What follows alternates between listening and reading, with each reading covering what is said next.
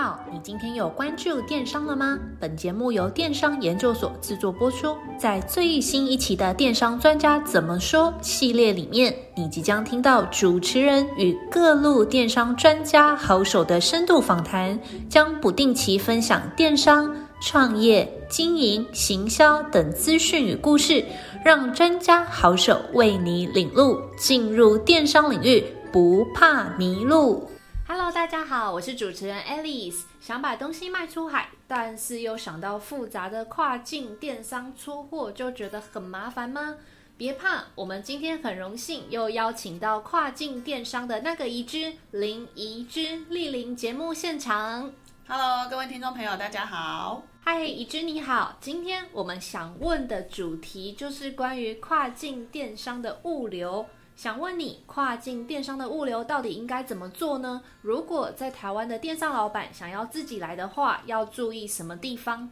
嗯，好，就是我我我个人就是谢谢 Alice，我觉我个人对于今天这个主题特别特别觉得有兴趣，因为呃，相信就是在收听有一些也是已经有在做跨境电商物流的这些老板们。跨境电商的物流真的是让人又头痛，但其实我个人觉得非常好玩的一个地方，因为它其实有非常非常多种多元的一些组合。那至于跨境电商物流怎么做，我先用两大呃模式来做一个区分好了。就是一般比较多老板们他们会习惯做跨境电商物流的第一种方式，可能是比较是呃小量的方式，因为大家一开始做跨境电商的时候，其实不是很确定。它的商品，它的品牌进到这个新的市场，嗯，那到底是不是能够很快速的能够有销量，养出自己一批忠诚的一些粉丝嘛？所以其实很多的老板们其实会不希望一开始就投注这么大的一个一个成本在呃物流上面，所以他们反而会喜欢说呃用一些小量的包裹的方式去测试它的商品在当地是不是真的有办法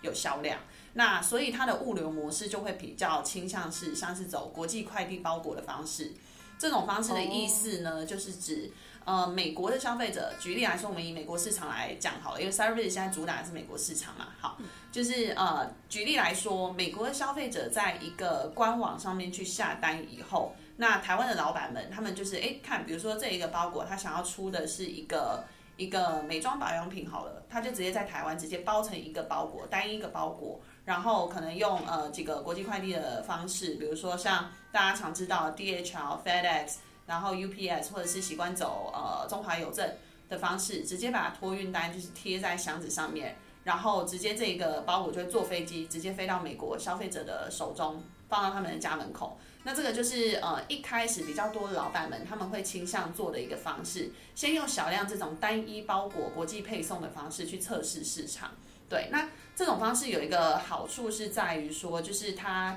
其实速度蛮快的。其实这刚刚提到那一间呃国际快递的厂商啊，其实快的话，台湾发货，甚至是我有经验过是呃大概三天内，就是很快，很快三天内，然后美国的消费者就直接收到货了，因为其实就是坐飞机一天的一个时间，然后包裹就直接从亚洲就直接到美国了。对，所以它的好处是在于说它的速度真的很快。那另外一个优势是在于说，其实现在就是因为疫情的关系，整个呃海运啊的时间啊什么都整个被塞住了，就是很很很卡。我们甚至前一阵子跟我们的物流商伙伴有一个最新的消息是，美国西岸洛杉矶的港口已经塞了塞了大概九十多艘船在那边，对，就是就是无法入港，对，就是那种停车位明明都有，但是问题车太多，没有地方停车的概念。对，所以其实海运现在是很塞，所以国际快递的优势就在这边。所以商家老板们，如果你的商品是材积小，重量也不重，那国际快递的话，其实会是一个很好的方式。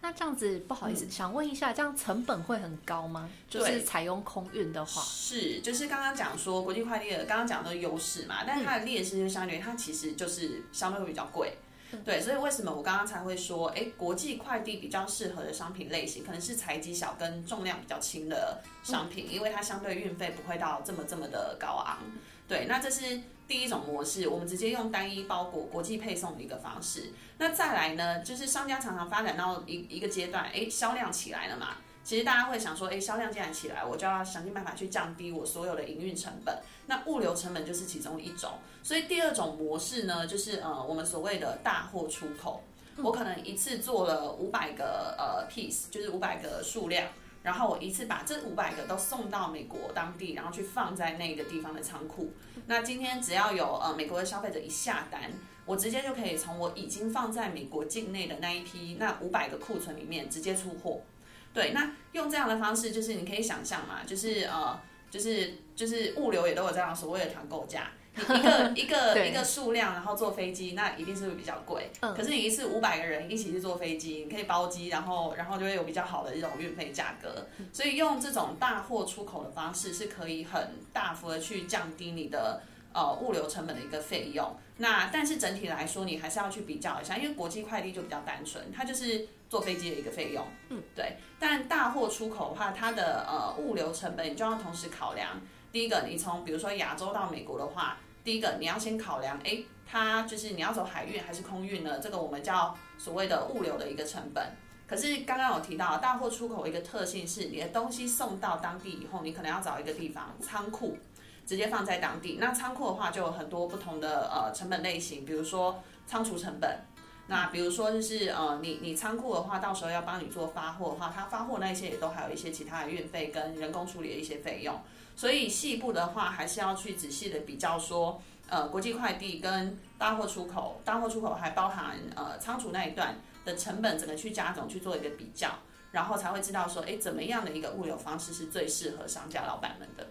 哦，谢谢伊丽丝帮我们详细的介绍。那我就快速帮他总结一下，就是如果你要出货的话，第一种就是这种坐飞机过去，然后一件一件的。那另外一种就是你可能是一批一批过去，但一批一批过去就会有第一段，然后空运或者是海运的运输成本，以及后续后端的仓储成本。那在仓储那边的话，或许还要考虑当地在配送的时候有没有一些人力啊，或是物流的处理费这样子，对吗？嗯，没错。接下来第二个问题就是，哎，那刚刚听起来就是，如果自己要出货的话，要注意的细节其实真的蛮多，有很多眉眉角角要注意。那我们 Cyberbase Global 的跨境团队，我之前有看到说，我们有主打所谓一条龙的服务。那对比这种自己去找找资源的这种客户类型的话，那我们 Cyberbase 到底可以给我们的客户什么样子跨境物流的优质服务？嗯，好。就是呃，其实 CyberBase Global 的我们现在推出的跨境的一个方案，比较是北美站的一个方案嘛。那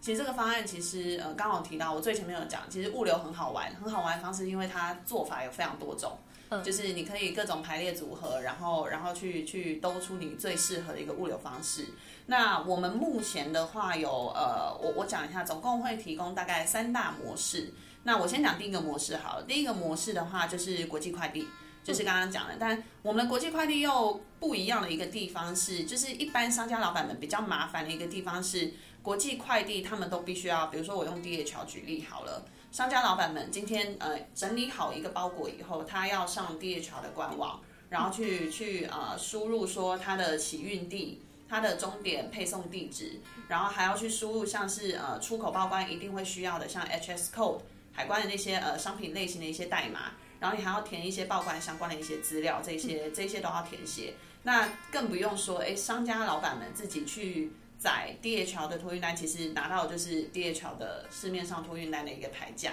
所以费用是非常非常高的。那所以就是这是比较呃辛苦的一个地方。但 Cyberbiz 的系统做到的是，就是呃 Cyberbiz 主要是主系统是电商官网嘛。那我们的官网系统是呃全台湾唯一。独家哦，哎哎，这个哎，这么厉害！对，今天就是宣布了一下，就是独家跟 DHL 有做呃系统的串接，然后。然后呃，所以就是商家老板们，就是你的官网系统上面你会有订单资料嘛？对。那这个订单资料可以直接就是呃在系统点选几个按钮，然后就直接一键帮你建立 DHL 托运单。好方便哦。对，更厉害的是，对对对，更厉害的是，栏位要很多地方要填诶。对，都不用了，就是直接就是系统帮你带入消费者填的订单的资讯，然后直接就带入。嗯、对，那更厉害的地方是呃，Cyberbiz 因为独家跟 DHL 是官方的一个策略合作伙伴，所以我们有。呃，运费价格上面就是非常非常非常的优惠，这样子。对，那不要不要再多讲，多讲就太滋润了。这是第一种模式，就是国际快递的一种方式。然后呃，Cyberbiz 做到的是比较让这整件事情系统化、更直接化。嗯、那另外呃，另外提供了两种方式，其实。呃也是分享出来，让商家老板们可以参考这两种不同的模式。那我先讲呃哦，接下来我要讲的两种模式，它就是我刚刚讲的大货出口的这一种方式。那光是这种方式又可以衍生出非常多不同的做法。我先讲第一种做法，呃，Cyberbits 的电商官网系统现在是有跟亚马逊的仓储物流系统去做串接的，嗯、所以变成说有一些呃，现在我们有在服务的这些卖家们，他们就是会先把，比如说在亚洲，然后生产一批大货以后，然后不管是走海运啊还是空运，都会直接先送到亚马逊的仓库。对，等于说就是呃，它的海外仓库就是亚马直接用亚马逊的那个仓库。嗯，那它可能同时它有经营亚马逊的平台，那它同时又有经营官网。对，那好处就是在于说，就是因为透过 Service 跟亚马逊仓储物流系统的串接，商家可以只在呃只管理一批库存，统一都放在亚马逊的仓库。那这一个仓库的库存，同时可以出亚马逊平台的订单，又可以出官网的订单，所以就是非常非常的方便，就是呃商家们不需要。他做官网，那可能要另外找一个地方放官网库存，对、嗯，然后做亚马逊又要把库存放在亚马逊仓库，不需要。透过我们的系统，可以直接在一个统一亚马逊的仓库，然后做到这件事情。就是在一个仓库里面统一去管理它两个不同出货方式的定的库存量，这样子。对对对对对对，所以其实非常非常的一个方便。嗯、那那它可以指定地点吗？嗯、就是我知道亚马逊有很多不同的仓库，那我们 Cyberbits 的。跟 Cyberbits 合作的电商老板，可不可以指定说他要送到亚马逊的哪一个卫星仓库去？嗯，这个的话就是、嗯、呃，其实他我我会说是一半一半，就是因为其实呃，如果是要把卖家们要把货送进亚马逊仓库的话，嗯、他们是要在亚马逊卖家后台去建立一个这样的所谓的呃 shipping plan。那这个 shipping plan 其实亚马逊你在建立的时候，亚马逊他们的系统会自动帮你判别。帮你计算，直接他们内部有他们的一个呃演算法嘛，他会直接帮你判别说好，你这一批大货要送进亚马逊全美一百多个呃物流中心的哪一个物流中心？哦，但是我我为什么会说这件事情是半、嗯、你可以自己半控制的？因为亚马逊会告诉你说好，比如说要送到纽泽西的某一个仓库，但你可以决定不要。嗯，对，那你不要的话，你就是把那个 shipping plan 再再取消就好了。你再建立一个新的 shipping plan，它就会重新再帮你计算一次，送到哪一个物流中心，哦、一直到你你觉得哎 OK，就是这个物流中心你可以接受，嗯、你再去建立这样的一个 shipping plan 就可以，非常有弹性。对对对对对，嗯、还是有一些弹性在的。那这个就是呃大货出口 Cyberbits 这边提供呃协助的第第一种模式。那另外一种模式，其实我们也有一些卖家，其实他的商品可能。材质比较大，或者是呃重量比较重，嗯、或者是它的商品其实像是食物啊，然后比如说我们有像是呃宠物食品的这些商家，超级重，一包十五公斤的，对对对。然后然后一方一方面就是食品又还有效期的问题，嗯，所以这些这些产品类型的话，其实要进到亚马逊仓库会相对比较麻烦一点，因为亚马逊仓库就是他们对于这些品类啊、效期啊什么的控制管控是很严格的。那另外就是呃，因为材积大、重量重，其实进亚马逊仓库，其实那个物呃仓储费用会非常非常的高，嗯，所以很多商家其实的确在这样的考量下，会不想要使用亚马逊的仓库。那所以因为这样的原因，就是 Cyberbits 这边提供了另外一个解决方案是，呃，透过我们在美国西岸的海外仓的一个 partner，嗯，对，合作伙伴。那呃，这个海外仓，我们这个海外仓它有几种不同的用途。嗯、那第一个用途呢，就是它直接作为呃大货，就是进到美国进口以后，直接存放着，比如说我刚刚讲五百个数量的那个海外仓库。嗯，这个海外仓库他们也都可以帮助商家去做消费者订单的配配送。哦，对，这是第一种使用方式。嗯、那海外仓有另外一种使用方式是，呃，因为现在供应链问题的问题，然后亚马逊他们仓库的特性是，他们不希望你就是直接。呃，比如说你五百库存，一次就全部放到亚马逊仓库，嗯、因为亚马逊仓库是会去计算，哎，你这个商品进来我这个库仓库里面已经放了超过九十天喽，超过一百八十天喽，嗯、他们是有一些规定在的，比如说超过一个既定的时间长度，他就会要求你必须要把这一些库存存放太久的库存，要么就丢掉，嗯、要么就移出亚马逊仓库。嗯，所以其实现在越来越多卖家其实更倾向的是，呃，三个阶段。就是他先把货从亚洲送到美国境内的海外仓，一个第三方的海外仓，就有点像当一个中继站。嗯，对，先把这些部分的库存先放在这个中继站，然后再把其中一小部分送进亚马逊卖，亚马逊的仓库了解。对，嗯、然后今天亚马逊的库存一旦不够了，我们再从这个呃中继中继仓对，再马上调货过去。嗯嗯、所以其实海外仓有一个现在需求非常非常大的一个原因，就是我们我们美国当地的一些合作伙伴都跟我们讲，现在仓位就是越来越抢手，对，大家都在抢那个海外仓的仓位。那海外仓的仓位现在很抢手，主要原因就是因为疫情。嗯，疫情的关系让整个供应链的速度是呃非常非常就是混乱的，所以变成说就是呃商家他可能今天一有货一有货柜了，他就赶快想要出货送送到美国。那所以中继仓它其实是一个非常好的一个供应链的调节的一个一个中继站。对，所以 Cyberbiz 在大货出口主要提供了这两个模式，我们有海外仓，第三方的一些海外仓的资源，那同时我们也有让呃亚马逊的卖家可以去直接去使用亚马逊的仓储物流。哦，谢谢 Elise 非常详细清楚的解说，像我这种第一次听到的人，立刻听就立刻懂了。嗯、那我其实非常好玩，对 对，真的蛮有趣。那我想问一下，有没有什么比较呃实际的客户案例？就我们知道现在全球海运大塞车嘛，有没有什么就是我们目前服务的客户正在出口他自己的商品的时候遇到的一些关于物流方面的实际的例子或有趣的故事，可以跟我们分享一下？嗯，可以大概讲一下，就是其实呃，我们有像是呃，像是游戏配件的一些商家，嗯、然后我们也有像是呃，做比较是呃家用小电器的这些商家，嗯，对，那这些商家的话，其实现在其实他们品类相对都是比较小。对，所以其实现在其实我我可以讲一下现况好了，好就是以案例故事来，其实案例故事都是被整个经济的大环境、全球的大环境给影响的。所以现在的现况是，其实大部分的商家因为海运的柜子有点一柜难求，